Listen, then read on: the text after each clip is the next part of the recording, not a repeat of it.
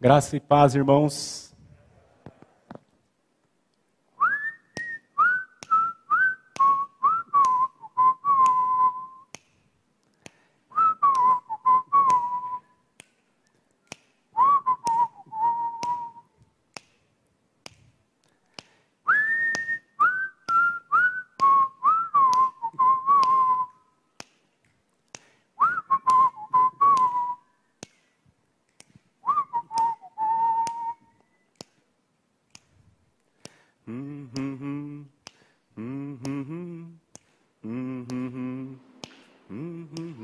Don't worry.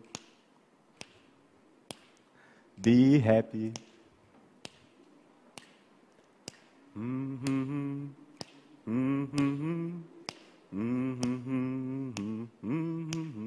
Don't worry. Be happy.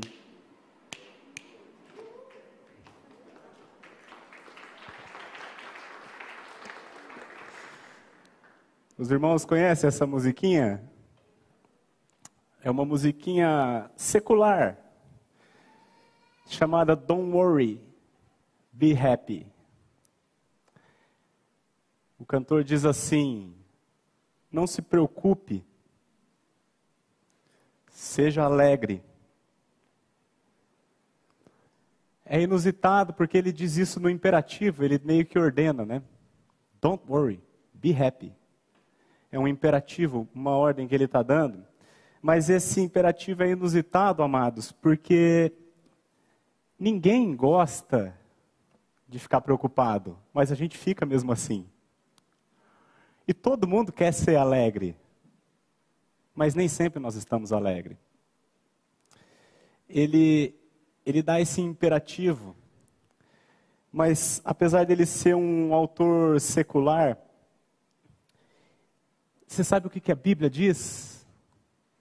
A Bíblia diz: não andeis ansiosos, alegrai-vos. A Bíblia diz: don't worry, be happy. A gente fez esse estudo com os jovens há uns dias atrás, porque os jovens estão estudando uma série de, de livros do Dr. R.C. Sproul, e me caiu por sorte este aqui, cujo título é Posso ter alegria em minha vida? E aliás, é o, o título do nosso boletim de hoje. Posso ter alegria em minha vida? Será, irmãos, que nós podemos ter alegria em nossa vida?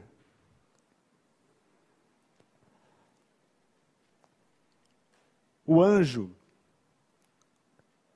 quando falou aos pastores, há dois mil anos atrás, ele disse assim: Eis aqui vos trago boa nova de grande alegria, que o será para todo o povo. É que hoje vos nasceu na cidade de Davi o Salvador, que é Cristo, o Senhor. Jesus Cristo disse assim: o reino dos céus é semelhante a um tesouro oculto no campo, o qual certo homem, tendo-o achado, escondeu. E transbordante de alegria, vai, vende tudo o que tem e compra aquele campo. O apóstolo Paulo diz que o reino de Deus não é comida nem bebida mas justiça, paz e alegria no Espírito Santo. Eu posso ter alegria em minha vida?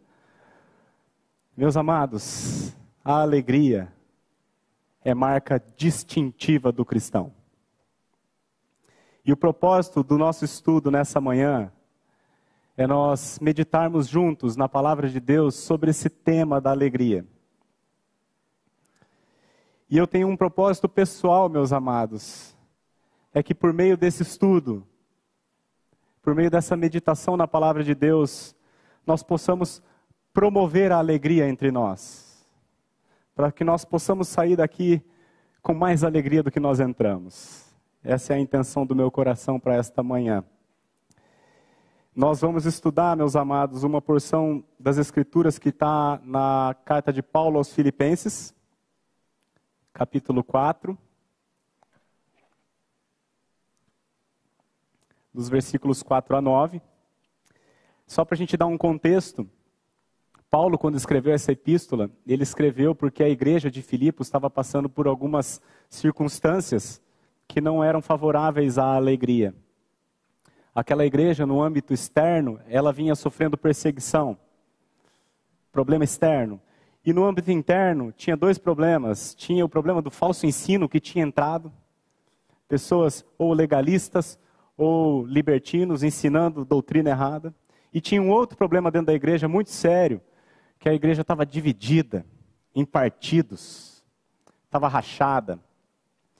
Então a igreja estava, a alegria da igreja estava ameaçada e Paulo escreveu essa carta a eles, visando corrigir isso. E só lembrando que quando Paulo escreveu isso aqui, ele também não tinha motivo nenhum, digamos assim, do ponto de vista humano, para se alegrar, porque ele estava preso, estava na cadeia, né? E ele estava na iminência tinha a possibilidade seríssima dele ser morto por decapitação. Ele mesmo disse na própria carta: talvez eu seja oferecido como libação. Eu acho que eu vou morrer, irmãos. É isso que ele disse. Pode ser que eu, que eu seja morto. Só que nessa carta, meus amados, de apenas quatro capítulos, ele menciona, ele cita a alegria mais ou menos 20 vezes.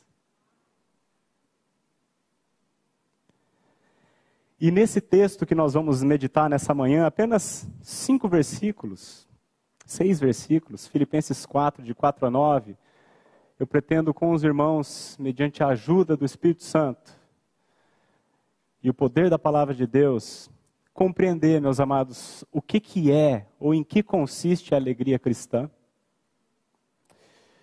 Atentarmos para possíveis ladrões da nossa alegria Possíveis não, uma realidade.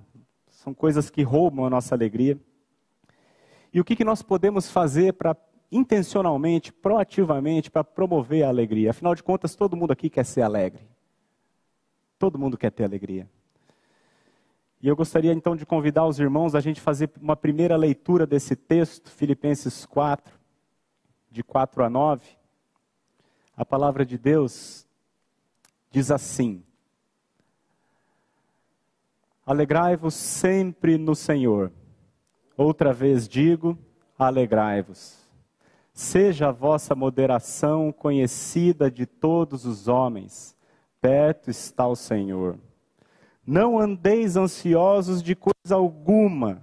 Em tudo, porém, sejam conhecidas diante de Deus as vossas petições, pela oração e pela súplica, com ações de graças e a paz de Deus, que excede todo entendimento, guardará o vosso coração e a vossa mente em Cristo Jesus.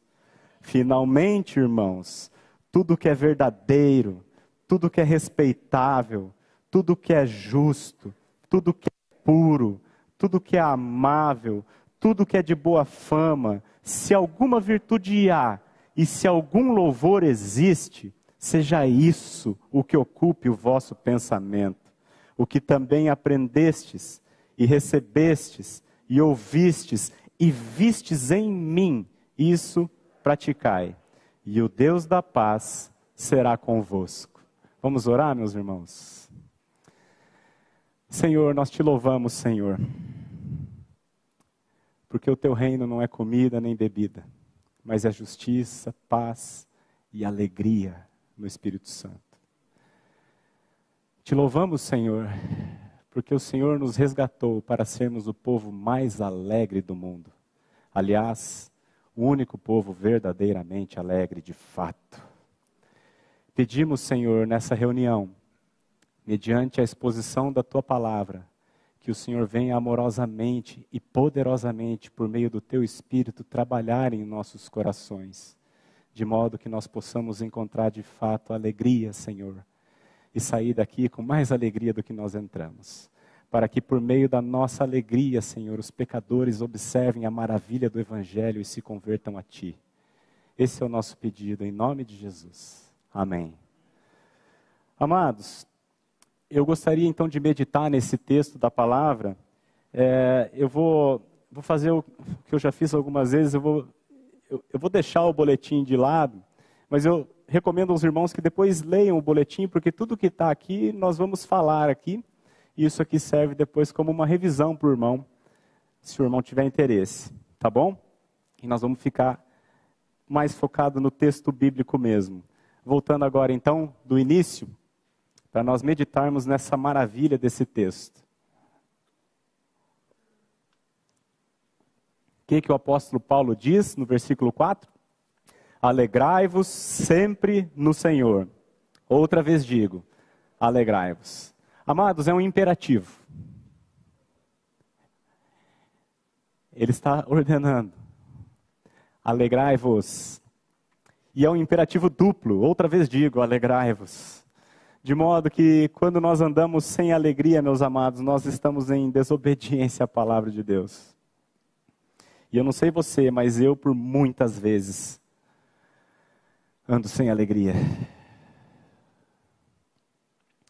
alegria, meus amados, a Bíblia diz que é um fruto do Espírito. E portanto, se ela é um fruto do Espírito, o nível de alegria que nós temos na vida demonstra o nosso nível de santificação. É um fruto do Espírito. Se eu não estou alegre, alguma coisa está errada. O próprio pastor Glênio, de vez em quando, cita aqui, não sei quem é o autor que disse isso, mas ele disse com propriedade, que um cristão sem alegria, se um cristão está sem alegria, é porque provavelmente tem vazamento nesse cristianismo. Tem algum vazamento. E a propósito nosso é identificar se há esse vazamento e vamos tampar, chamar um encanador vamos tampar esse vazamento. E a Bíblia diz assim, Paulo diz: alegrai-vos sempre, sempre, sempre no Senhor. Com isso, a palavra de Deus não está negando, amados, a existência de tristeza. Não é isso que a Bíblia diz. O próprio apóstolo Paulo, nessa mesma epístola, que ele fala tanto de alegria, ele, ele cita um trecho, a gente não vai ler, não vai lá agora, mas eu vou só ler para vocês o que, que ele diz. Julguei, todavia, necessário mandar até vós Epafrodito, por um lado meu irmão, cooperador e companheiro de lutas, e por outro vosso mensageiro e vosso auxiliar nas minhas necessidades. Visto que ele tinha saudade de todos vós e estava angustiado porque o vistes que adoeceu. Com efeito, adoeceu mortalmente. Porém, Deus se compadeceu dele, e não somente dele, mas também de mim, para que eu não tivesse tristeza sobre tristeza. Paulo diz. Por isso, tanto mais me apresso em mandá-lo, para que, vendo-o novamente, vos alegreis e eu tenha menos tristeza. Paulo disse isso porque o Epafrodito, Paulo estava na cadeia. O Epafrodito era um irmão lá de Filipos. Os irmãos de Filipos ouviram que Paulo estava preso, estava mal, falaram assim: ó, vamos mandar um, um irmão, o Epafrodito, com uma oferta boa e vamos entender como é que Paulo está. E aí Epafrodito ficou doente, quase morreu. Aí Paulo mandou Epafrodito de volta, porque a igreja lá estava angustiada. E, ele, e, de fato, ele disse que ele adoeceu mortalmente. Estava às vias, vias de, de morrer. Devia ser Covid. e aí ele, ele. Então Paulo manda de volta Epafrodito para que aqueles irmãos se aliviassem. E ele diz assim: Deus se compadeceu dele, ele não morreu para que eu não tivesse tristeza sobre tristeza. Então, Paulo, meus amados, ele estava sentindo tristeza, sim. Ele sente tristeza. Nós precisamos compreender, quando ele diz aqui, alegrai-vos sempre no Senhor, nós precisamos compreender o conceito bíblico de alegria. Porque muitas vezes nós não compreendemos. Para o mundo, a alegria está necessariamente ligada às circunstâncias favoráveis. Para o mundo, a alegria está vinculada com saúde, por exemplo. No final do ano, você vai abraçar o seu primo lá, o seu tio, desejar um feliz ano novo. O que, que eles dizem assim? Não, o importante é ter saúde, o resto a gente corre atrás. Né? Para o mundo, a alegria depende das circunstâncias, depende do sucesso, de conforto, de dinheiro, é, uma família estabilizada, segurança, um trabalho com uma, um bom salário. Isso é o que o mundo diz que traz alegria. Ainda que essas coisas sejam interessantes, sejam importantes, não é isso que é a fonte de alegria do cristão. Não é a família. Não é a política. Ainda que essas coisas sejam importantes. Para o cristão, meus amados, a alegria está no Senhor. No Senhor. Na Sua graça. Na Sua misericórdia. Na Sua cruz. No perdão de pecados. Na vida eterna na glória do porvir, que é uma certeza. Amados, o ímpio jamais terá alegria no Senhor. Para aquele que não nasceu de novo, jamais a misericórdia e a graça serão motivos de alegria. Mas para o crente, meus amados, é a fonte de toda alegria. Alegrai-vos sempre no Senhor. Há dois pontos sobre a alegria bíblica que eu gostaria de deixar claro com os irmãos. Primeiro ponto. A Bíblia não propõe como alegria a ausência de sofrimento. A gente leu agora no Salmo aqui, muitas são as aflições do justo. Não é? Existe uma teologia hoje que trata, que vê Deus como alguém que está aqui para resolver as circunstâncias da sua vida, para que com as circunstâncias azeitadas você tenha alegria. Isso se chama teologia da prosperidade. Deus está aqui para resolver os seus problemas e uma vez resolvido você vai ter alegria. Essa teologia é diabólica. A teologia bíblica é a que Jesus ensinou: que no mundo tereis aflições, mas tem de bom ânimo, eu venci o mundo. Muitas são as aflições dos justos, mas Deus de todas o livra. A teologia da prosperidade é um Deus que te serve nos teus desejos terrenos e egoístas, para que você se realize pessoalmente. A teologia bíblica é: Deus te dá uma alegria tamanha mediante o evangelho, que essa alegria é capaz de sobrepujar qualquer tristeza advinda das adversidades. É por isso que Paulo diz assim: entristecidos, mas sempre alegres. Alegrai-vos sempre no Senhor, na Sua graça, na sua misericórdia, na vida eterna, na sua salvação, na sua cruz, no perdão de pecados, pelo fato de ele ter tirado você do império das trevas e do inferno e ter te transportado para o reino do Filho do seu amor. Entristecido sim, meus amados. Nós temos tristeza neste mundo caído, mas nós podemos nos alegrar sempre no Senhor. No mês passado, a minha avó faleceu. Eu tive tristeza, claro. Uma pessoa que foi muito importante para mim. Eu tive muita tristeza por perdê-la. Mas ao mesmo tempo, amados, eu tenho certeza de onde ela está. Porque ela creu no Senhor.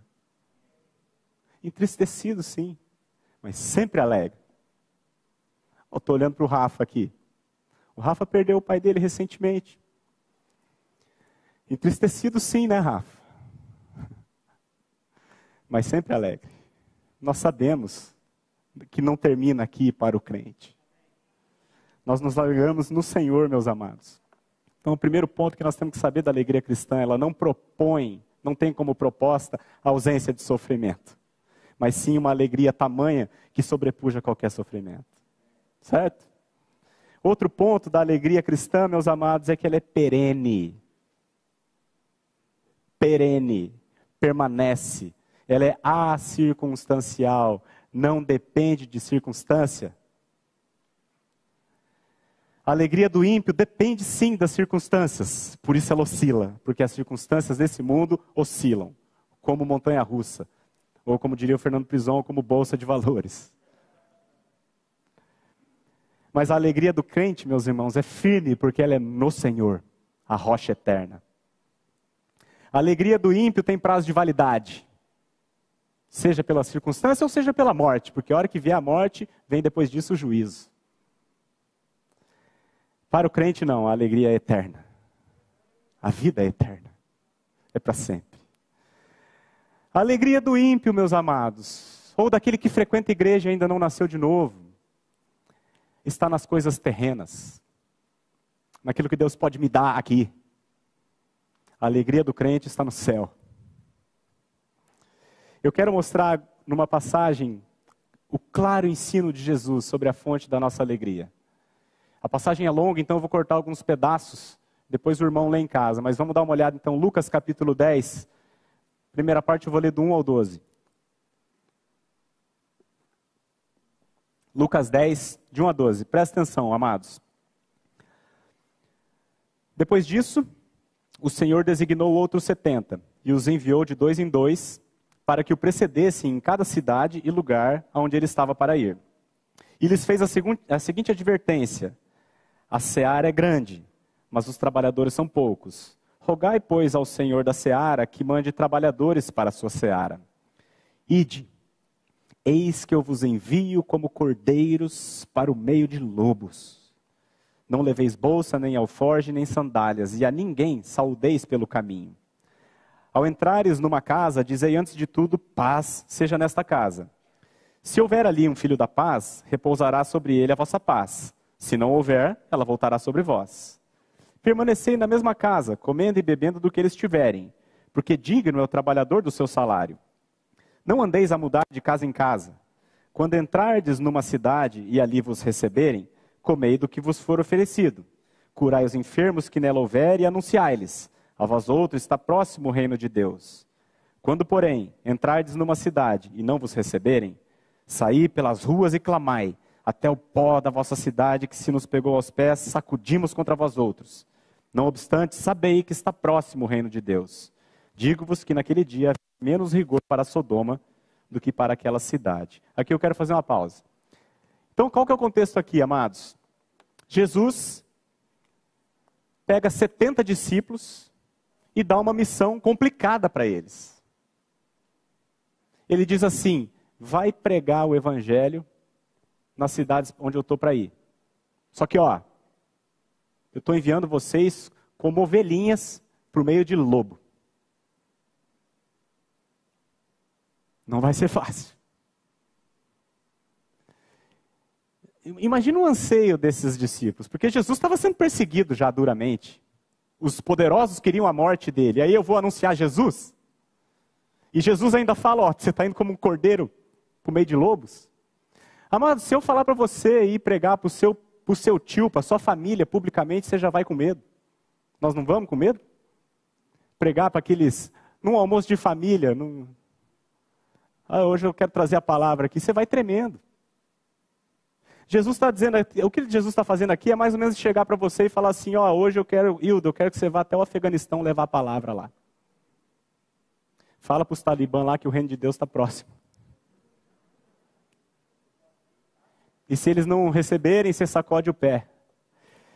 Então, é uma missão complicada, amados. É uma missão que, com certeza, esses discípulos, quando foram, foram cheios de temor e de ansiedade no coração. Você duvida? Mas agora, para a gente encurtar a conversa, vamos para o versículo 17. Olha, olha o resultado. Vamos ler só o 17. Então, regressaram os 70, possuídos de alegria. Veja bem, dizendo: Senhor, os próprios demônios se nos submetem pelo teu nome. Então eles foram para uma missão difícil, mas a missão foi bem sucedida. Então eles voltaram possuídos de alegria. Agora, é interessante o que Jesus diz nos versículos 18 a 20. Vamos ver. Mas ele lhes disse: Eu via Satanás caindo do céu como um relâmpago. Eis aí vos dei autoridade para pisar de serpentes e escorpiões e sobre todo o poder do inimigo, e nada, absolutamente, vos causará dano. Não obstante, alegrai-vos. Não porque os espíritos se vos submetem, e sim porque? Porque o vosso nome está arrolado nos céus. Meus amados, a alegria para o mundo é o sucesso. São as circunstâncias favoráveis. A alegria para mim e para você é que o nosso nome está arrolado no céu. O nosso nome, sem você merecer, antes mesmo de você nascer, foi escrito por Deus no livro da vida e custou o sacrifício do seu filho amado para que você pudesse estar no céu. A nossa alegria não está em nada daqui da terra, meus amados, mas no Senhor. Alegrai-vos sempre no Senhor. É por isso que a alegria do cristão é incompreensível para o mundo. É um paradoxo. Ora, o homem natural não aceita as coisas do Espírito de Deus e nem mesmo pode entendê-las, porque elas se discernem espiritualmente, elas se discernem por aquele que nasceu de novo. Se discernem por aqueles que receberam o Espírito de Deus pela graça dele, pela sua misericórdia, pela sua eleição divina e bendita. Eu e você. Se você crê, é claro. É por isso que a alegria da Bíblia é um paradoxo. As próprias bem-aventuranças, quando Jesus diz assim: Bem-aventurado os pobres de espírito. O mundo diz que bem-aventurado, ou alegre, ou feliz é aquele que tem uma boa autoestima, aquele que tem autoconfiança. Mas no reino de Deus, bem-aventurado é aquele que é pobre de espírito, que discerniu que é um pecador, discerniu que nada merece, mas ainda assim recebeu tudo. O mundo diz que bem-aventurados são aqueles que, que racham o bico, que dá gargalhada. Jesus diz que bem-aventurados são os que choram. Choram por causa do pecado no mundo. Choram por causa do pecado em si próprio, que dói, que entristece. Esse é o bem-aventurado, meus amados. Isso é bem-aventurança. Isso é alegria bíblica. Discernimento da verdade. E aqui eu quero fazer uma pergunta para você. Você já teve a oportunidade de se alegrar no Senhor? Você sabe o que é isso? Ou para você, Jesus é apenas alguém que está aqui para resolver os seus problemas e te conceder bênçãos terrenas? Jesus está aqui só para resolver o seu casamento que está difícil. Ou Jesus é alguém que está aqui para te arrumar um marido, ou um emprego, ou melhorar a sua situação financeira. A tua alegria está nas bênçãos terrenas que esse Jesus te dá? Ou está na sua cruz, onde ele te resgatou? É uma pergunta que você precisa fazer e responder com sinceridade no seu coração. Agora, amados, depois que a gente conceituou o que é a alegria cristã, Paulo nos ensina no versículo 5 um, grande inimigo da alegria, que ele chama de falta de moderação. Veja o que diz o versículo 5. Vamos ler juntos? Seja a vossa moderação conhecida de todos os homens, perto está o Senhor. A palavra moderação aqui, amados, não é no sentido de você não exagerar, né? Ó, tem que comer com moderação, não é isso que ele está dizendo aqui. A palavra moderação, ela foi talvez mal traduzida. A palavra moderação aqui é no sentido de você é, é, ser moderado na hora de aplicar sua justiça, digamos assim. É você abrir mão dos seus direitos individuais em benefício de algo maior. É abrir mão da sua razão para você ter um, um negócio maior que a tua própria satisfação. Por que, que ele está dizendo isso? Porque nesse mesmo capítulo, anteriormente, ele tinha falado sobre duas irmãs daquela igreja. Ele tinha dito assim: rogo a Evódia e rogo a Sintique que pensem concordemente no Senhor. Essas duas irmãs haviam trabalhado duramente com Paulo no Evangelho. Elas eram irmãs da liderança daquela igreja, muito influentes, e essas duas irmãs estavam se desentendendo, estavam tretadas. Tinha uma, uma zica ali no meio delas. E esse desentendimento, pelo fato das irmãs serem muito amadas na igreja, estava dividindo toda a igreja.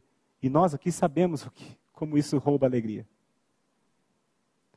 O quanto isso é danoso. E Paulo está dizendo o seguinte: seja a vossa moderação conhecida de todos os homens. Moderação é você abrir mão da sua razão para ganhar um irmão. Ele não diz ali para a Evódia quem está certo, quem está errado. Ele não diz assim, rogo a Evódia que pense melhor, porque a Sintique tem razão. Ou rogo a Sintique, ô Sintique. Ele não diz isso. Ele roga às duas que pensem concordemente no Senhor. E em seguida ele diz: seja a vossa moderação conhecida de todos os homens. Moderação, amada, é você abrir mão dos seus direitos para ganhar um irmão. O que, é uma briga? O que, que é um desentendimento? É quando duas pessoas pensam diferente e as duas têm certeza que estão com a razão. Não é isso? Quando você se desentende com o seu cônjuge, que você vai trabalhar bravão. Não é isso que acontece? E fica bicudo. Amados, quantos casamentos não foram desfeitos por causa disso? Quantos relacionamentos não acabaram por causa da falta de moderação? Quantas amizades terminaram por causa disso? Porque eu estou certo. Isso, meus amados, só traz tristeza. Por que, que a inimizade rouba a alegria? Porque quando você tem um desafeto, provavelmente esse desafeto é a pessoa que você menos quer conviver. Você quer que ele vá lá para o Japão e você fica aqui. Só que é a pessoa que você mais convive. Porque você acorda, ele está lá com você no seu pensamento. Você vai almoçar, ele está lá com você. Você vai jantar, ele está lá com você. Você vai dormir, ele está lá com você. Roubando a sua alegria. Eu conheço duas pessoas que eram amigas até pouco tempo atrás e se desentenderam. E esses dias a gente estava num churrasco.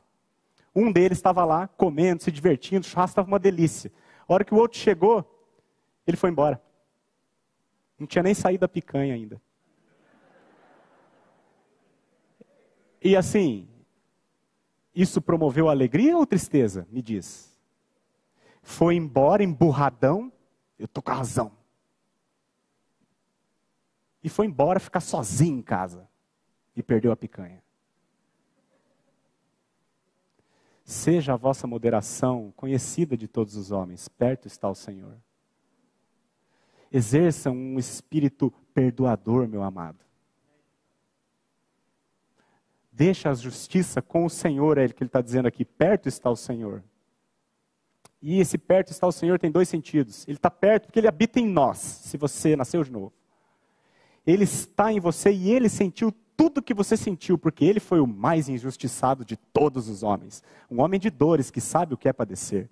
Nós não temos um sumo sacerdote que não possa se compadecer, porque tudo que você sofre, ele já sofreu antes em grau muito maior. Então, perto está o Senhor para te socorrer. E perto está o Senhor de voltar. E Ele é o justo juiz e Ele retribuirá toda injustiça. Então, o que Paulo está ensinando aqui é o seguinte: exerça a misericórdia, exerça o perdão, a justiça você pode deixar com o Senhor, porque Ele está perto e Ele vai exercer a justiça. Esse é o ponto. O que Paulo está querendo ensinar aqui, meus amados, é que abrir mão da razão para ganhar um irmão é muito melhor do que você, estando com a razão, ganhar um desafeto. Isso rouba totalmente. Nós não vamos ter tempo, mas na parábola do credor incompassivo, Jesus conta a história de um homem que foi perdoado, ele tinha uma dívida de 10 mil talentos. Eu traduzi aqui, são 340 toneladas de ouro. o cara devia. É uma hipérbole de Jesus. Ele foi perdoado e quando ele saiu dali, tinha um irmão que devia três contos para ele. Cem denários, três salários mínimos. E ele não perdoou o irmão. Sabe o que aconteceu nesse, nesse cenário todo? Esse que, que devia 10 mil talentos, ele recebeu misericórdia e recebeu perdão. Mas quando ele encontrou com o irmão, ele, ele não exerceu misericórdia e perdão, ele exerceu justiça. E aí a Bíblia diz, na parábola, que ele foi entregue aos verdugos e estes o atormentaram o resto da vida. Sabe o que é o verdugo, meu amado? É a sua consciência te punindo, te atormentando o resto da sua vida enquanto você tiver amargura e não perdoar aquele que precisa ser perdoado. Vai roubar completamente a sua alegria. Você vai perder o churrasco e vai embora para casa cheio de razão e triste. Com fome ainda por cima. A moderação, então, meus amados, é um espírito perdoador, um espírito misericordioso. É o espírito de Cristo. Pois ele, quando ultrajado, não revidava com o traje. Quando maltratado, não fazia ameaças. Mas sabe o que ele fazia? Entregava-se àquele que julga retamente. Perto está o Senhor. Se você sofreu uma injustiça, meus amados, entregue-se àquele que julga retamente e perdoe aquele que te injustiçou. Sofre antes o dano, pastor Maurício lembrou aqui. O só haver contendas e litígio entre vós já é perda total. Uma vergonha para vocês, irmãos. Paulo falando aos Coríntios. Tinha dois irmãos se desentendendo e foram a juízo, diante de um juiz ímpio. E Paulo falou assim: só de ter demanda entre vocês já é completa vergonha. Por que vocês antes não sofrem o dano? Sofre o dano e ganha o irmão. Perto está o Senhor, Ele é o juiz. A falta de perdão rouba totalmente a alegria. Amados, nós somos chamados não apenas pelo Evangelho, não apenas para agir corretamente, não pecar contra o irmão, mas nós também somos chamados a reagir da maneira correta quando alguém peca contra nós. E qual é a maneira correta de reagir? Perdoar interceder pelo irmão. Assim, se nós fizermos isso, nós iremos não apenas promover a alegria, mas também nós seremos beneficiários dela. E aqui eu tenho uma pergunta para você. Você tem algum desafeto? Você tem alguma mágoa no seu coração com alguém que pecou contra você? Você tem alguma amargura, alguém que precisa ser perdoado. Jesus diz assim que se você vier trazer a tua oferta e se lembrar que tem alguém que você está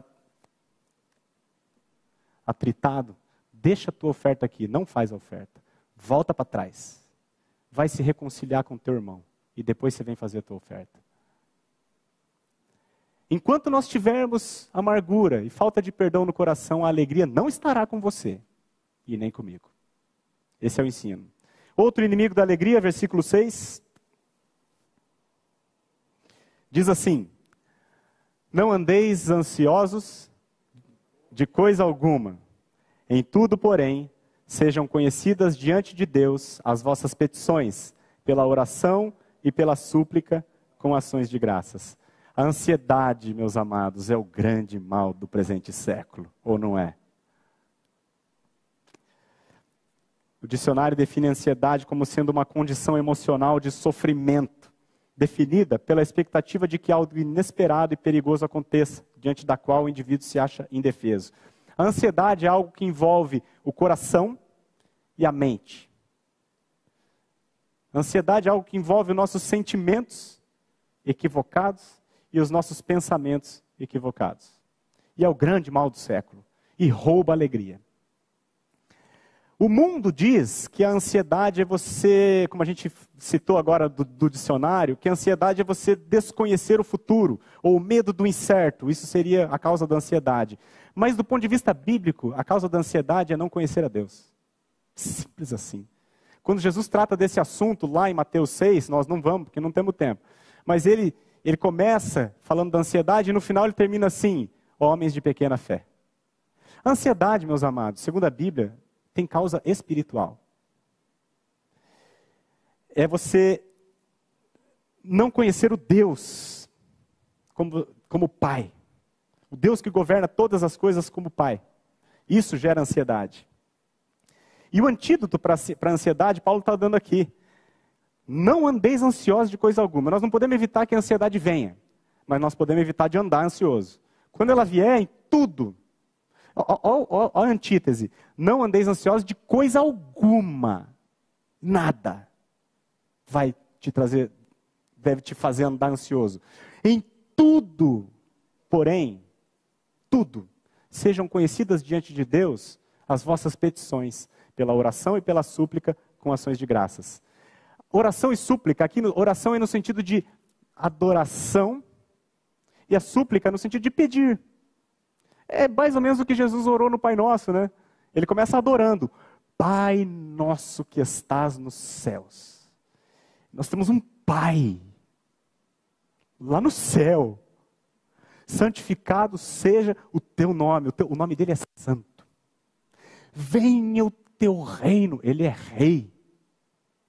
Seja feita a tua vontade, a tua vontade é boa. Então é uma oração de adoração. E aí ele vem com a, petição, com a súplica. O pão nosso de cada dia dá-nos hoje. Oração e súplica com ações de graças. Ação de graça, amados, é você agradecer por aquilo que você já recebeu, que é muita coisa. muita coisa. Se você já nasceu de novo, você recebeu, sabe o que? A vida eterna. Você foi tirado das trevas e colocado na glória. Você tem muito que agradecer todos os dias.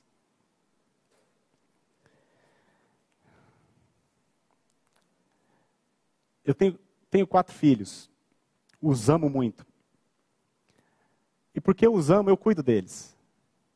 Eles não precisam vir a mim me pedir nada. Porque eu vou dar tudo que eles precisam. Porque eu os amo e quero o seu bem.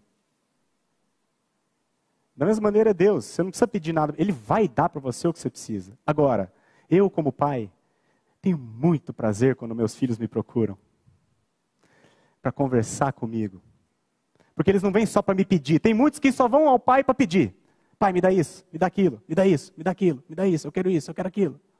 Não, meus filhos vêm comigo para pedir as coisas, mas eles também vêm para brincar, para se divertir, para me abraçar. E Deus, de todos os nomes que ele escolheu na Bíblia para se apresentar, o preferido dele é Pai. E os meus filhos, tudo que eles me, me pedem, eu respondo para eles. Nem sempre coincide com a vontade deles. Né? Até eu dei o um exemplo aqui quando eu falei com os jovens. Esse dia meu filho pediu para usar minha faca de churrasco, desse tamanho afiada. Falei, não. Na hora ele pode não ter gostado. Mas lá no futuro, um futuro breve, ele vai entender que aquilo era um ato de amor. Da mesma maneira, nós, quando nos aproximamos do Senhor para pedir, fazer as nossas petições, as nossas súplicas, nem sempre Ele vai te dar o que você quer. Ele vai te dar o que você precisa. E à medida que nós vamos nos relacionando com Ele, nós vamos nos conhecendo melhor. Aliás, nós vamos conhecendo Ele melhor. Ele já nos conhece plenamente. Mas nós vamos conhecendo a Deus melhor. E esse é o antídoto para a ansiedade, que está roubando a tua alegria assim como está roubando a minha. A menos que você seja um cara super tranquilo, que não está ansioso por nada. E aí, quando a gente faz isso, meus amados, versículo 7, temos o resultado palavra de Deus diz o quê? E a paz de Deus, que excede todo entendimento, guardará o vosso coração e a vossa mente em Cristo Jesus. Se nós vimos que a ansiedade é um problema do coração, sentimentos, e da mente, pensamentos, a paz de Deus guarda tanto um quanto o outro. Amados, eu quero convidar os irmãos a dar uma olhada em Romanos, capítulo 8, 31 e 32. Olha o que, que Paulo diz, eu vou começar aqui, ó. Se Deus é por nós, vamos ler junto, amados? Se Deus é por nós, quem será contra nós? Aquele que não poupou seu próprio filho, antes por todos nós o entregou, porventura não nos dará graciosamente com Ele todas as coisas? Sabe o que é a paz de Deus, meus amados? É você crer nisso aqui. Quem aqui é pai? Você daria o seu filho para morrer, para salvar quem quer que fosse? Pois o nosso pai deu o dele. Para salvar a mim e a você.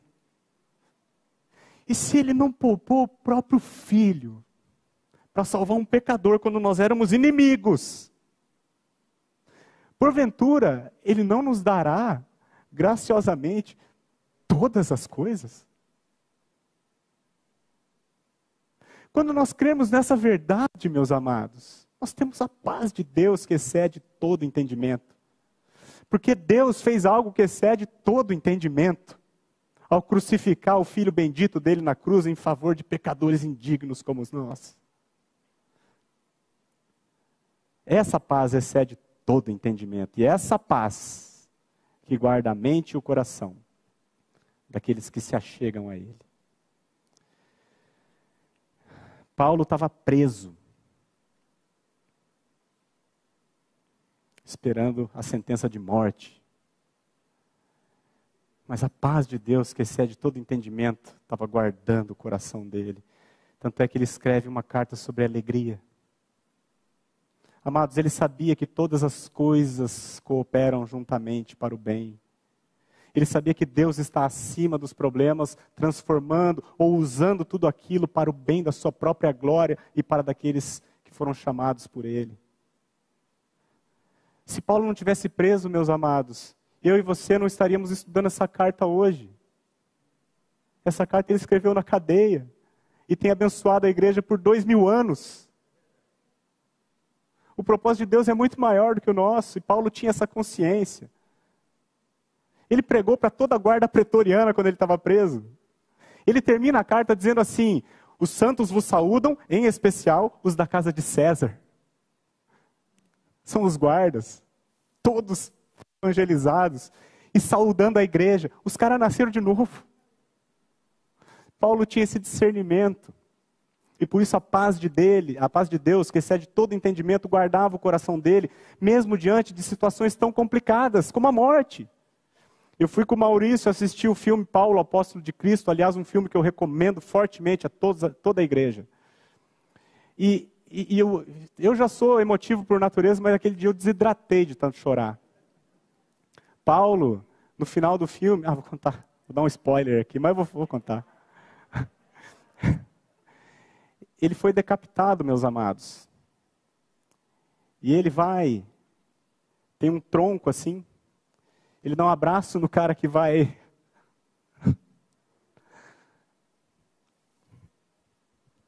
decapitá-lo. E ele põe aqui a cabeça no tronco. Com uma expressão serena, meus amados.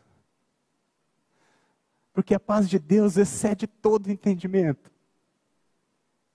É essa paz que nos está proposta. É essa paz. A minha paz vos dou, disse Jesus. Não vou lá dou como o mundo a dá. Não se turbe o vosso coração, nem se atemorize.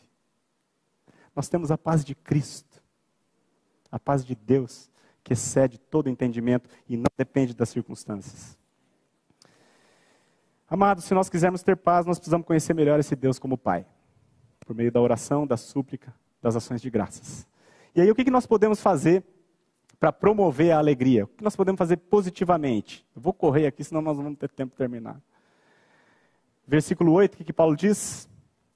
Finalmente, irmãos, tudo que é verdadeiro, tudo que é respeitável, tudo que é justo, tudo que é puro, tudo que é amável, tudo que é de boa fama, se alguma virtude há e se algum louvor existe, seja isso que ocupe o vosso pensamento. Amados, tudo começa na mente. Esse prédio ficou lindo a reforma, mas antes dele existir, ele existiu na mente do arquiteto e agora ele existe aqui. Tudo começa na mente. O reverendo Hernandes Dias Lopes diz assim: a grande batalha da vida é ganha ou perdida na área do pensamento. A palavra de Deus diz em Provérbios 4, 23: sobre tudo que se deve guardar, guarda o coração, porque dele procedem as fontes da vida. A minha maior preocupação nos dias de hoje, meus amados, não só com os meus filhos, mas principalmente com a igreja, é onde a igreja está botando, do que, que a igreja está ocupando os pensamentos. Eu vejo, amados, infelizmente, uma igreja que conhece muito do mundo e pouquíssimo do Pai. Uma igreja que está antenada em todos os problemas do mundo, mas conhece pouco do Deus que governa acima dos problemas e usa os problemas para sua glória. Porque a igreja está enchendo a cabeça de Instagram, de TV, de jornal, de Facebook, do que quer que seja, do YouTube, e tem se alimentado quase nada disso aqui. O resultado, amados, ansiedade. Ponto.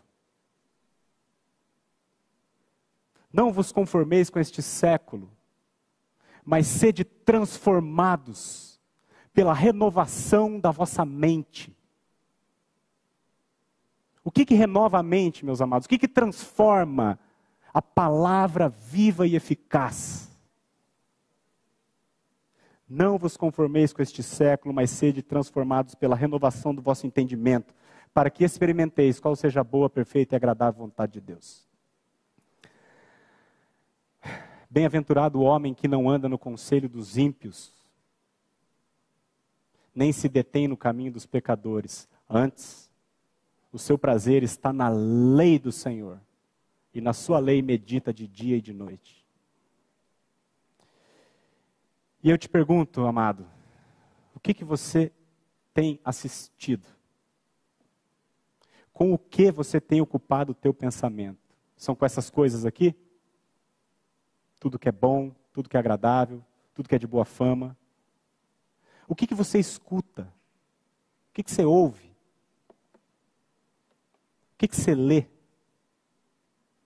Com quem você tem andado? Quais são os seus grupos de WhatsApp?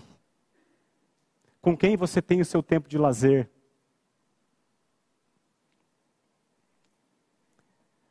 O quanto você conhece da palavra de Deus? O quanto dela você se alimenta? É no domingo aqui, sentado?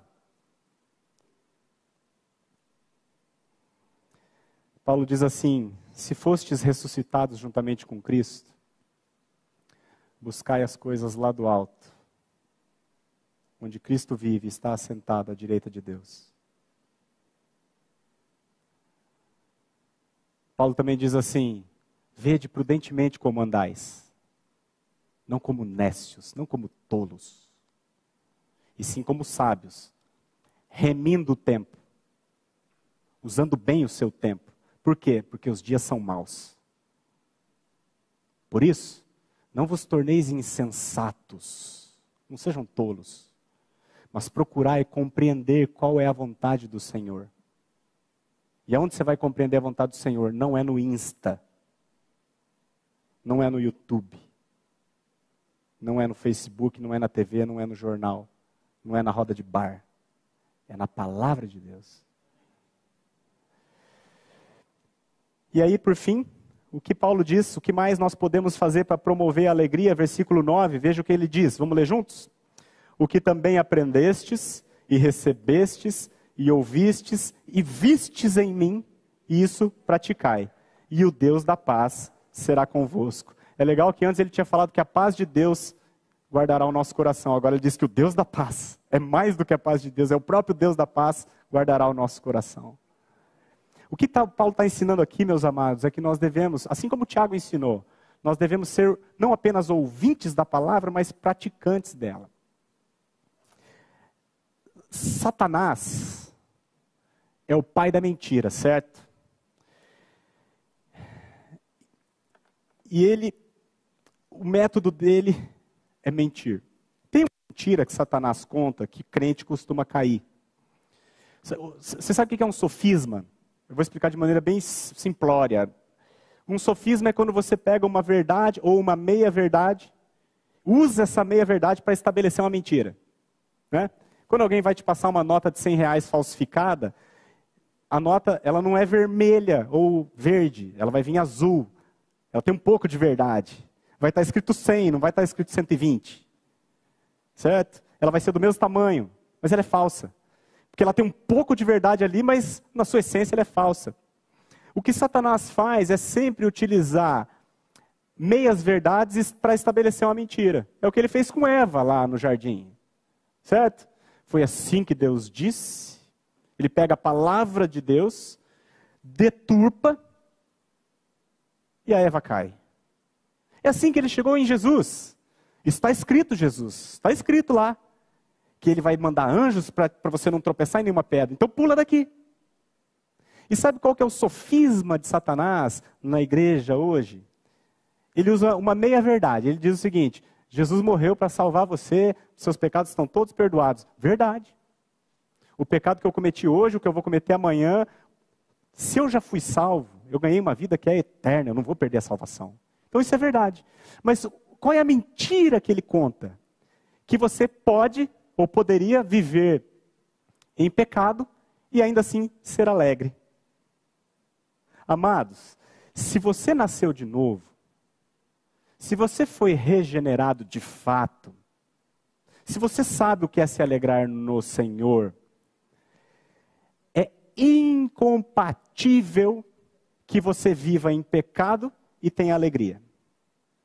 Você pode sim ter um prazer ali no pecado, mas Logo depois que esse prazer se vai, você vai ser inundado na tua alma por um sentimento de culpa e de inadequação. Porque o que você fez não condiz com a tua nova natureza. Você não é mais aquilo nos quais andastes outrora. Então não caia nessa mentira de Satanás, que você pode viver em pecado e ser alegre ao mesmo tempo, porque as duas coisas não coexistem no reino de Deus. Portanto, se você tem aquele pecado que você está recalcitrando há anos, e nós somos muito bons de racionalizar e argumentar dentro da nossa mente que eu posso continuar fazendo aquilo. Amados, eu tenho uma notícia para você: enquanto você não se arrepender, não confessar e não abandonar esse pecado, a alegria estará longe da tua vida. Por isso que Paulo dá o exemplo aqui, aquilo que ouvistes, aquilo que recebestes, aquilo que vistes em mim, isso praticai. Você terá alegria quando você andar de acordo com a vontade do Pai.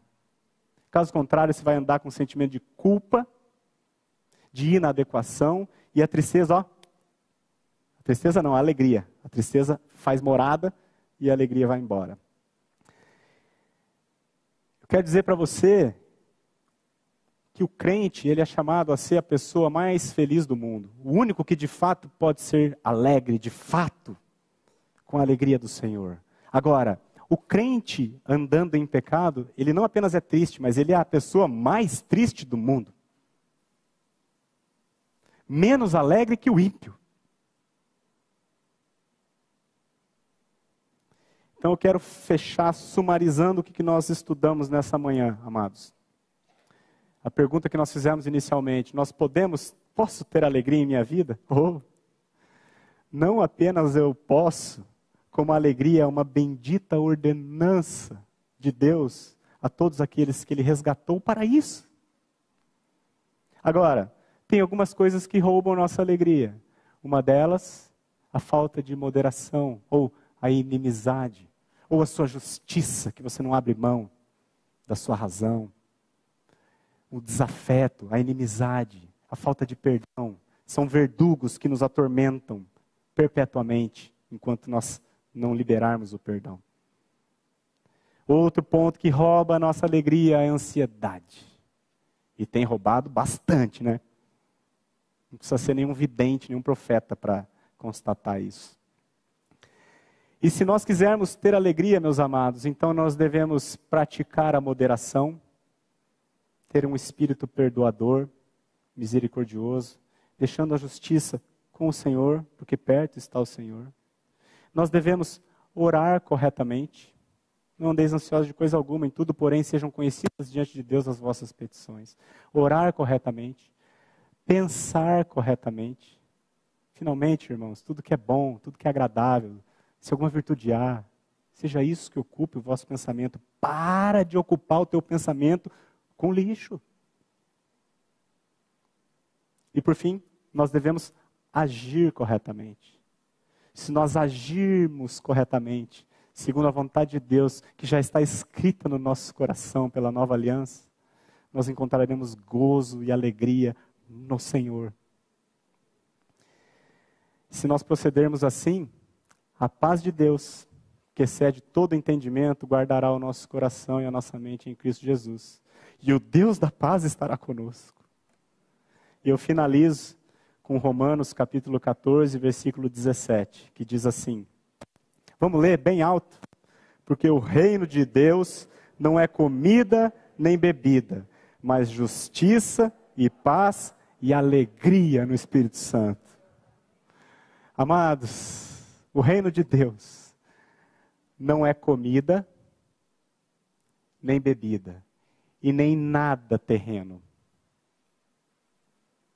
Não é família, não é política, não é comida, não é bebida, não é sexo, não é trabalho, não é dinheiro, mas é justiça. Justificados, pois, mediante a fé, temos o que? Paz com Deus. E porque nós temos paz com o Deus Criador do universo, que se intitula nosso Pai, porque nós temos essa paz comprada pela cruz de Cristo, nós temos alegria no Espírito Santo. Alegrai-vos no Senhor. Outra vez digo, alegrai-vos. Faltou um detalhe, vou repetir. Alegrai-vos sempre no Senhor. Outra vez digo, alegrai-vos. Vamos orar? Ó oh, meu Pai, te louvamos, Senhor, pela maravilha da tua palavra. Bendita palavra, que em amor nos confronta. Te louvamos, Senhor, pela cruz de Jesus Cristo, porque mediante as suas pisaduras nós fomos sarados. Por causa daquilo que ele fez lá na cruz, nós podemos hoje, de fato, Senhor, ser o único povo da terra que experimenta alegria. Pedimos a Ti, Senhor, que o Senhor perdoe a nossa falta de alegria. Perdoa, Senhor, pelas tantas vezes que temos andados, andado em inimizade, com orgulho, com falta de perdão, pela montoeira de ansiedade que nós temos carregado, Senhor. Em nome de Jesus, perdoa isso e restitui-nos a alegria da tua salvação para que os pecadores vejam a nossa alegria, discernam o Evangelho e creiam em Ti. Pedimos assim em nome de Jesus. Amém. Deus abençoe, meus amados.